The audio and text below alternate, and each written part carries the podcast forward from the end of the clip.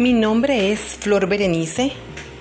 Soy estudiante de la carrera de Educación Prebásica en la Universidad Pedagógica Nacional Francisco Morazán. Y en este momento les voy a hablar acerca de la psicología del desarrollo humano.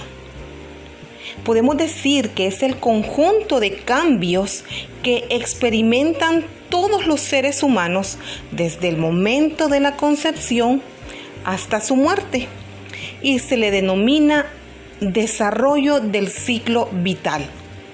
Este proceso afecta todos los hábitos de la vida, pero los tres principales son el físico, el cognoscitivo y el psicosocial.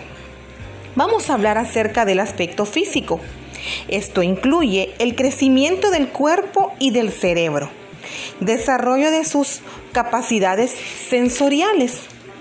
Y al hablar del cognoscitivo, aquí incluye la memoria de los procesos psicológicos básicos y superiores, como por ejemplo el aprendizaje, la memoria, la atención, el lenguaje y el pensamiento.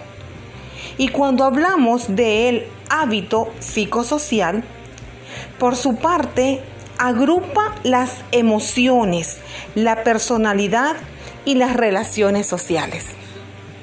Ha sido un placer el poder compartirles a ustedes esta cápsula de psicología.